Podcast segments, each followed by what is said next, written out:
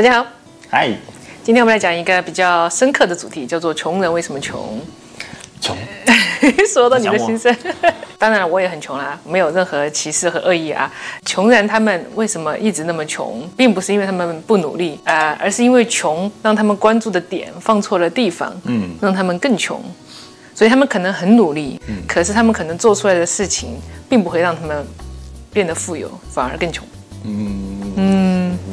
是不是你的写照？你你你这次看什么奇奇怪怪的书？我没有，这是很正经的书。我现在尽量保证啊，我的正经书和不正经书啊、叫做闲书，好不好？正经书和闲书的比例是一比四。你还有这方面的规划呀？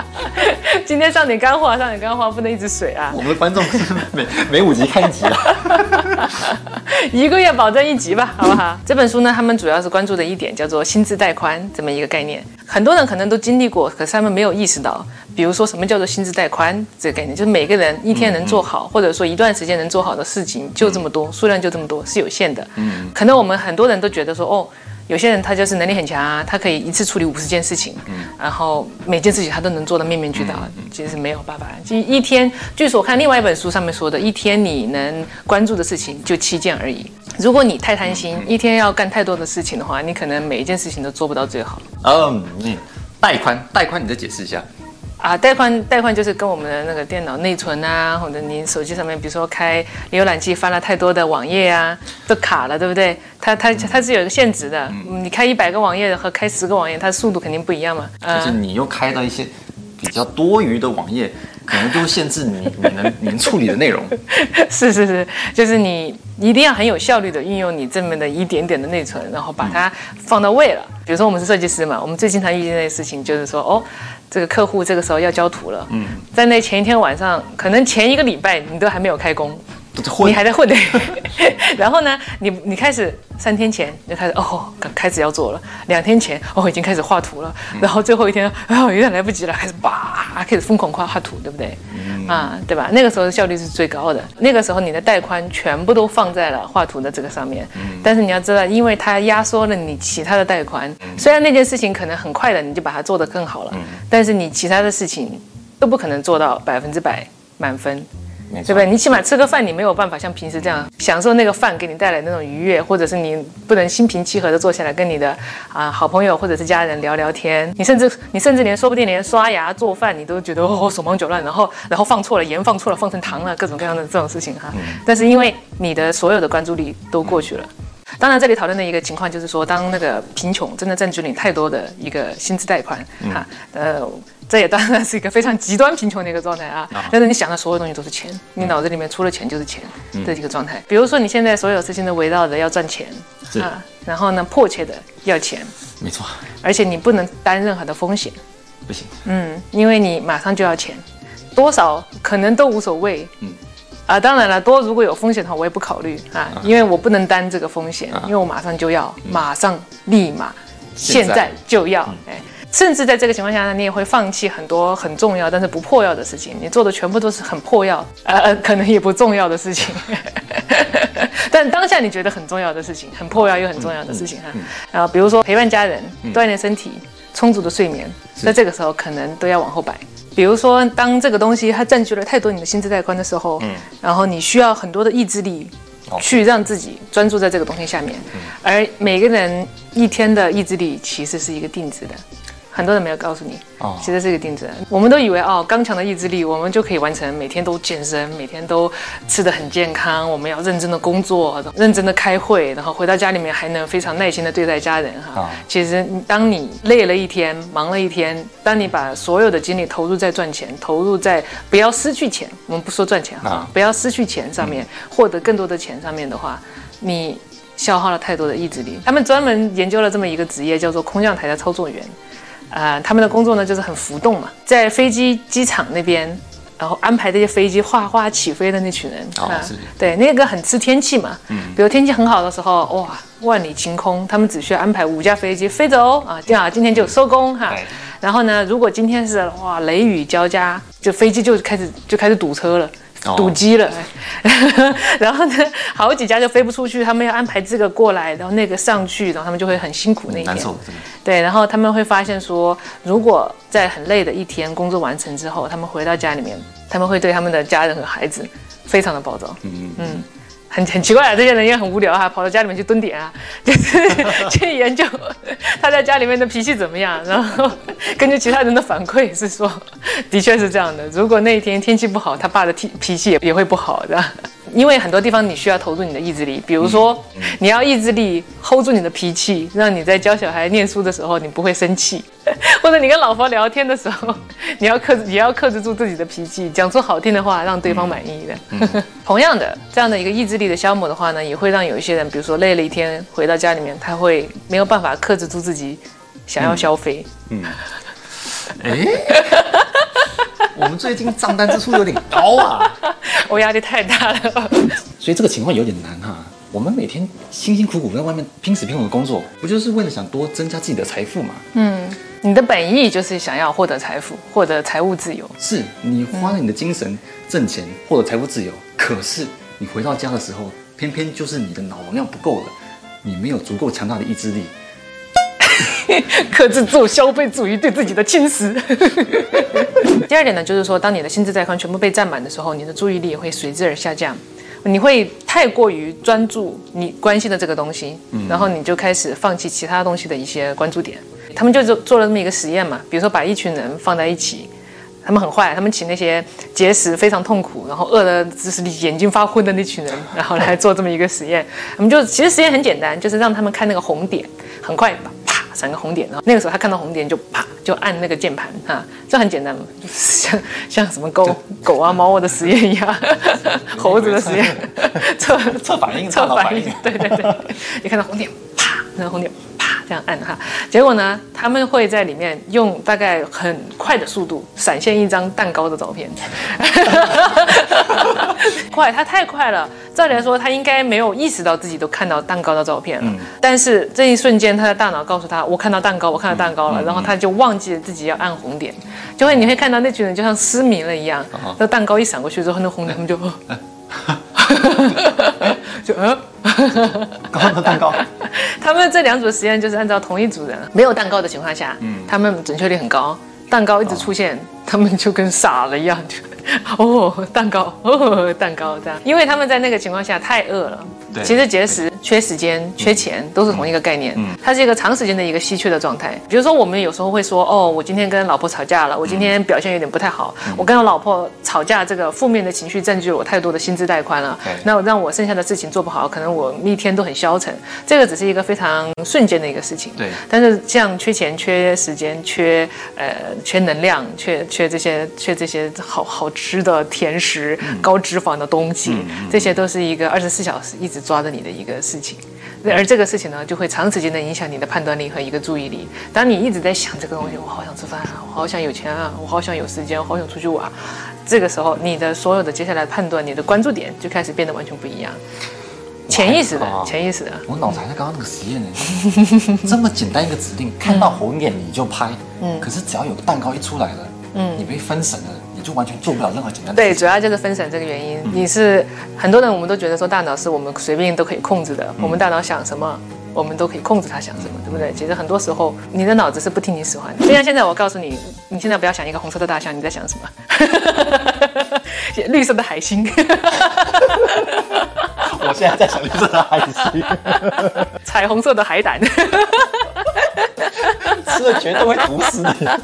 然后说，其实这个时候，他你潜意识的一直关注的点，就可能是我想要挣钱，我想要不要担风险，我想要赶快把我现在的事情解决。这个这个事情呢，就是说，当你太想要马上解决你当下的一个困扰的时候，嗯，你的这个眼界就会越来越大，越来越大，越来越大，嗯，他就会只看到。非常短期的，我要怎么解决这个问题、哦最富有成效？因为我刚才不是说，当你在截止日期要来的时候，马上人家要催你交土了，你的所有的事情你就想说，赶快把这个东西做做做做做做，有多快做多快，管他什么三七二十一的，现在就开始做哈。有时候你放远了看，如果多给你一点时间，让你好好的规划这个时间，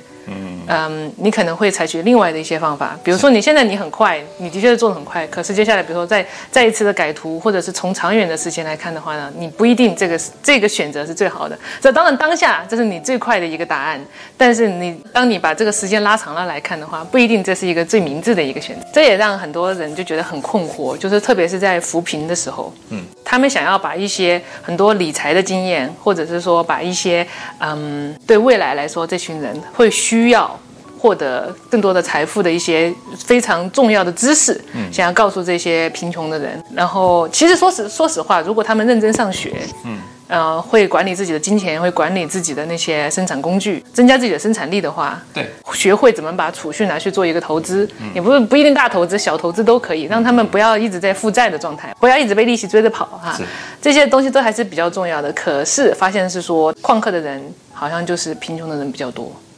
哎，他们经常旷课，而很多很好笑的一些事情，比如说他们会发现有一些比较贫穷的农民，嗯，呃，农夫哈，他们在杂草、杂草的这个事情上处理的非常让人觉得匪夷所思。就比如说他们的杂草，只要你早一天去把这个杂草拔了，或者说你每一天看到这杂草来了，你就把它弄掉，它就不会占据你种粮食最后产出的这么一个问题出现哈。结果杂草到最后收成的时候都占了一半了，也就它一半的。的粮食的产量都被这个杂草吃掉了，嗯，结果他们还是觉得没有时间去啊，真的很忙啊，嗯，太多紧要的事情占据了他所有的薪资带宽，这个就非常奇怪了，到底是说，到底说哪里被蒙蔽了他的眼睛？对我我我稍微总结一下，就是他他这个情具体是什么样，我们不晓得啊，不过他可能也是时间真的忙的都排不开任何一点时间去处理他杂草，即便我们知道把杂草每天清点清点。它最终是不会占据它这么破坏性的一个收成的问题。对它这个事情，就是它因为别的事情太破药了，它必须要把其他的事情赶快处理掉。嗯，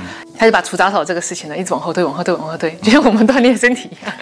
我一直往后推，往后推，往后推，然后一年都没有锻炼到几次。这他们会说，有人来催债啊，我不能不还啊。我现在小孩要上学，我不能不交钱啊。我现在马上就要买种子了，我不能不去买种子啊。这个东西还要分为你的记忆力，也会因为你的心智带宽占据了之后呢，你会忘东忘西的。它记忆分过去和现在啊，过去的东西，比如说你第一次买的车是什么牌子，你当然都记得，你随时都可以调这个记忆。这种这种东西它是不会占你的心智带宽的，不会占你内存。充电女友啊，哎，不是。但是呢，如果是未来的事情，未来要做什么事情，这种记忆就会占据你的薪资带宽。比如说，怎么怎么获得更多的时间，获得更多的金钱，嗯，占据太多了之后，你的你就很容易忘东忘西，很奇怪。就比如说像美国吧，他们是比如说一些慢性病，你要一直吃药就没有任何问题，你会免于你要去做手术或者怎么样的。可是他们研究的这群贫穷的人，这个药不要钱，随时吃药也有人来督促，可是他们还是会忘记。很奇怪，而且到最后他们忘记吃药了之后，他们会面临着可能要去做手术，而这个手术会让他们就失去更多的劳动时间或者是劳动的金钱。就是就因小对因小失大，就是它这个东西就很像是说你因为太在意这个东西，你就用一个放大镜放大放大放大，然后你想要用一个最快的速度做到你现在想要的一个小目标，而这个那群小目标吞噬了你，你这个放大镜之后你做出来的的确是。哦，马上就可以富有成效的，很有效率的把你的所有的事情要达成。你但是你缩小、缩小、缩小，看你这个行为的时候，你其实就是我们道家有个术语，就叫做你在鬼打墙，就是你在一直在原地打转，最后就是导致了你这个人做出来的判断就很奇怪。你越贫穷，你做出来的判断是越是错的，你越是短时的绩效，可是在长时间来说的话，没有任何的意义的一些一些决定。我们觉得说，这些人可能他们不愿意学习，他们又没有什么自控力，对自己的家人又很糟糕，上班也不努力，忘东忘西的。这些人，他们到底是因为无能而导致了贫穷，还是因为贫穷吞噬了他，让他们无能？这个东西讲到这里就非常无语了。嗯，就是当你要变得有钱，你第一件事情就是要让自己变有钱。需要你讲吗？死循环嘛，说绕那么大一弯，你给我出这个结论。好，那现在理论讲完了吗？嗯。当然，我们所有讨论的都是说，当你在极度缺乏金钱、时间或者是各种的情况下，你才会有的一个思维陷阱。嗯，比较一个极端的现象。极端的现象，我相信我的观众的话呢，你们还有钱能上网，能拿手机看 啊，你们还有时间看啊，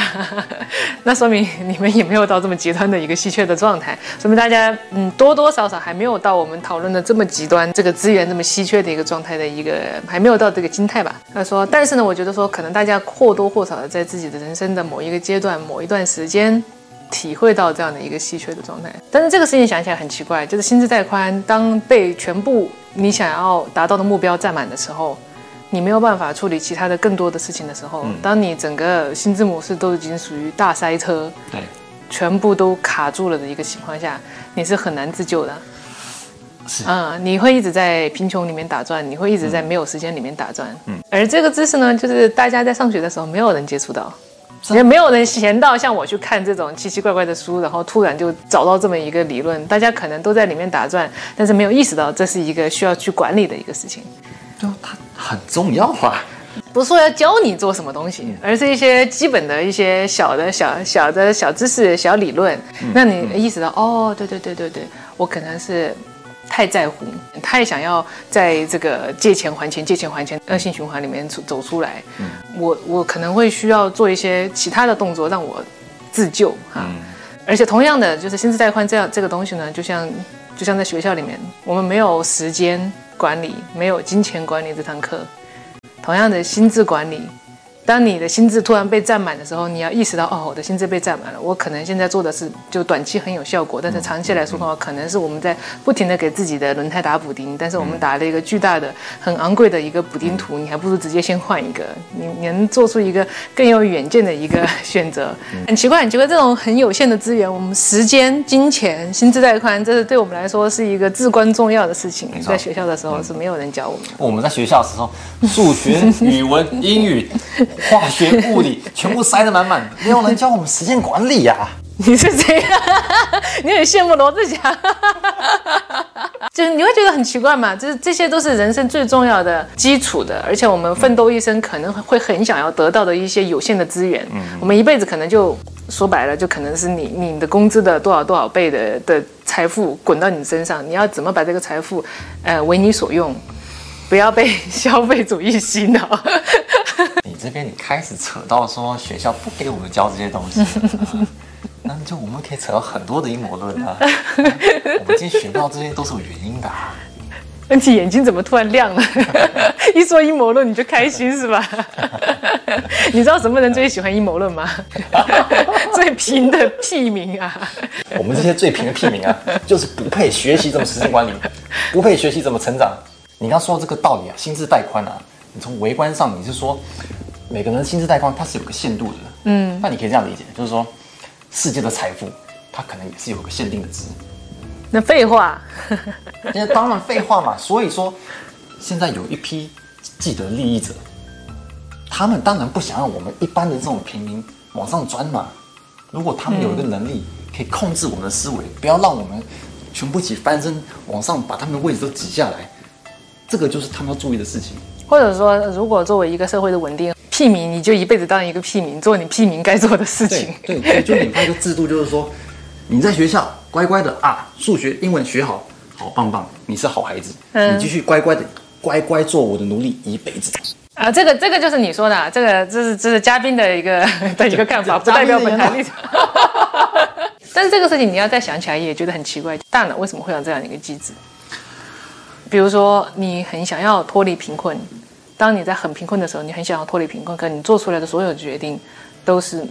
让你越来越来越贫困。这是个很古怪的一个设定。身体上来说是这么精巧的一个一个设定，你真的把人解剖下来的话，你会发现每一个肌肉、每一个骨骼，它都是非常精巧的一个精密的仪器。但是就是大脑，它为什么会让你越陷越深，做出一些这样的一个决定，让你自己就是越。越贫穷越无能，越无能越贫穷的这个状态。我现在我现在反正就是所有的改观了。上次有一次，我就记得我在说那个原住民他们在吃泥土的这个事情，就有有人在说，他说这是因为他们无能呢、他们不知道要很吃很多好多东西啊，所以他们会选择吃泥土啊。我想说，这种偏见可能也来自于我们对贫穷的人觉得，就是说他们不努力，或者是或者是他们无能，不想去投资自己学。但是你如果有一句话就叫做说，如果你要评判别人，先穿他的鞋子走一一里路，然后再来看看你有没有资格去评判他。你如果是他的话，说不定你也做同样的事情。你你有这个能力，可是你的大脑骗了你，你不能去做这些事情，然后让你一直陷于贫穷，这才是最可怕的。哎，你知道有一个游戏嘛，模拟人生，啊对吧？就是说我是一个造物主，我在创造一个我的世界，我有可以盖我的城市，我的市民，我可以调整里面的数值，我可以有多少人口。那当然，我会希望我的这个城市进就稳健的发展啊，它是个很和平、很和谐的嘛。所以不和谐，不和谐，我不想要当穷人。所以我这个城市要发展了，我就需要有啊、大量的屁民为我打工啊，才能把我的这个建设建起来嘛。那他们要是造反了，他们要是个个都发达变老板了，那怎么办？没有人为我打工啊。可能他可能那个翻身的数值你都有限额。嗯，比如今天有哪几个人，他突然哎，他想要越轨了，那我就可能就会把它按下去。后来就是给他们设置一个非常隐形的一个框框，让他们一直在自己的一个没有成效的一个的里面打转。是，啊，这也是这个嘉宾立场，不代表本台。怎么变嘉宾了？啊，好好说到说了这么多之后，呃我，们就是一个很不负责任的访谈。什么都没讲啊，什么都没讲。反正说了那么多呢，就是说，就每个人嘛，可能你如果你缺时间，你可能反而更需要一点时间来放松，想一想自己的时间到底哪里可以舍弃。如果说你的薪资贷款全部被时间占据了，你可能做出来的决定会让你更忙。然后同样的，如果你贫穷。那当然，贫穷可能也看不到我们的 我们的视频了。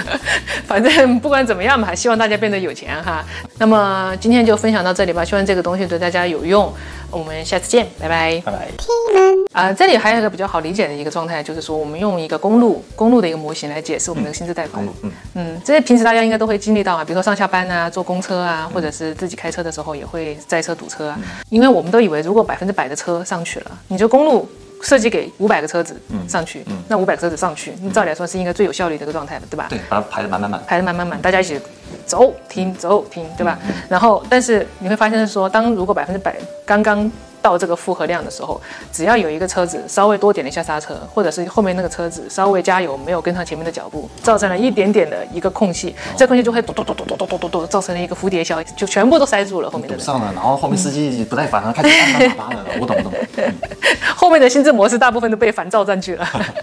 好，但是你会发现说，如果这个道路是百分之八十满，就是给每一个司机都有一个容错率，让他比如说这个时候多点一下刹车，让后面的人也跟他有一点点距离，他也可以哦，就跟着他走这样的，也不会影响每个人的一个速度的一个提升或者是减降低。那么这个时候呢，就会发现说。这是最有效率的，嗯，所以这个就解释了我 我妈妈脑的这个状态，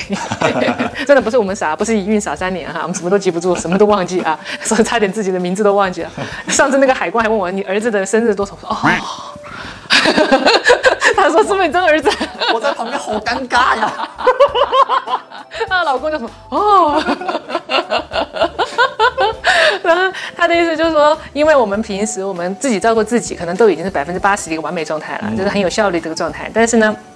突然，我们剩下的百分之二十被一个小东西，它的一个吃喝拉撒给占据了。我们要操心另外多一个人的他的一些生活的东西，所以呢，我们的带宽全部都被占据了。你真 你真的不能怪我们，我们的薪资带宽全部都被占满了。我的脑子里面塞车塞到一个。现在还有回应是吧？同样的，因为薪资带宽被占满了，所以你的自控力、你的意志力也会下降。哦 真的不能怪我，一天到晚喜欢吃零食，也不能怪我一天到晚喜欢买东西，这是有道理的。我我瞬间我不知道怎么反驳你了。你你啊，呃挺挺有道理的啊。不信用卡拿出来。